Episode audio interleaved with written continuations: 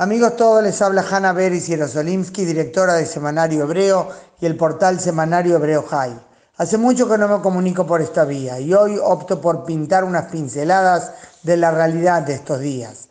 Ineludiblemente comienzo por la tensión y la alerta que se vive en dos frentes, en el norte por las amenazas de Irán y Hezbollah y en el sur por Hamas y Jihad Islámico. Lo de Irán, como ustedes saben, no tiene nada de nuevo. Es el único país del mundo que llama a destruir a otro miembro de la comunidad de naciones, Israel, aunque ni frontera tiene ni ningún conflicto puntual con Israel. La existencia misma del Estado judío es lo que desequilibra a los ayatolas. En el sur, el jueves, tras el lujo, entre comillas, de un mes de absoluta calma, alarmas en el sur. Y al día siguiente, el viernes, durante la cena de Shabbat, ya fue mucho más serio. Más de 10 cohetes fueron lanzados desde Gaza hacia la ciudad de Sderot y los alrededores, la mayoría interceptados por la cúpula de hierro, pero uno impactó junto a una casa. Lo que salvó a la familia, los padres y cuatro hijos de entre 12 y 20 años fue la disciplina, la corrida al refugio apenas oyeron la alarma. Desde el refugio oyeron el estruendo y entendieron que su propia casa había sido el blanco. Israel respondió atacando más de 10 posiciones armadas de Hamas, aunque se estima que el responsable es el yihad islámico, más radical aún que jamás, y que sirve a las órdenes directas de Irán.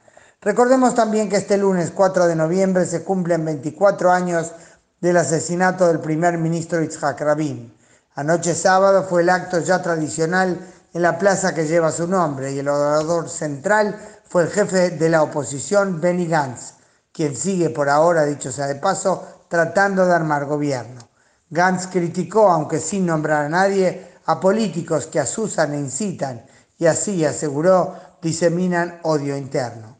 Con todo esto de fondo asistí esta tarde a una ceremonia en la Abadía de la Dormición, en la ciudad vieja de Jerusalén, en la que se entregó a la organización israelí Tag Meir el galardón Monte Sion por la labor de acercamiento entre judíos, musulmanes y cristianos, contra la violencia y los crímenes de odio vengan de donde vengan.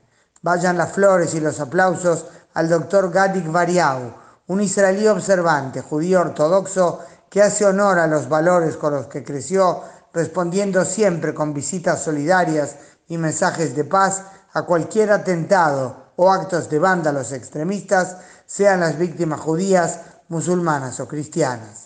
Esto horas después de haber entrevistado en Yad Vashem a Sara Yanai, una israelí de 86 años y amplia sonrisa que había llegado allí al encuentro con Melponeni Dina, hoy de 92 años, quien durante la Segunda Guerra Mundial, junto a sus dos hermanas, la salvó a ella, a Sara y a su familia, por lo cual fue reconocida como justa entre las naciones. De hecho, toda su familia lo fue. Sara llegó al encuentro con sus hijos y nietos, una gran familia que no existiría hoy si no hubiera existido en aquellos oscuros años la nobleza y humanidad de esas tres hermanas y de otra familia griega también reconocida como justos entre las naciones. El mensaje es que aún en medio de la adversidad, cada ser humano puede decidir, de acuerdo a su propia conciencia, de qué lado estar.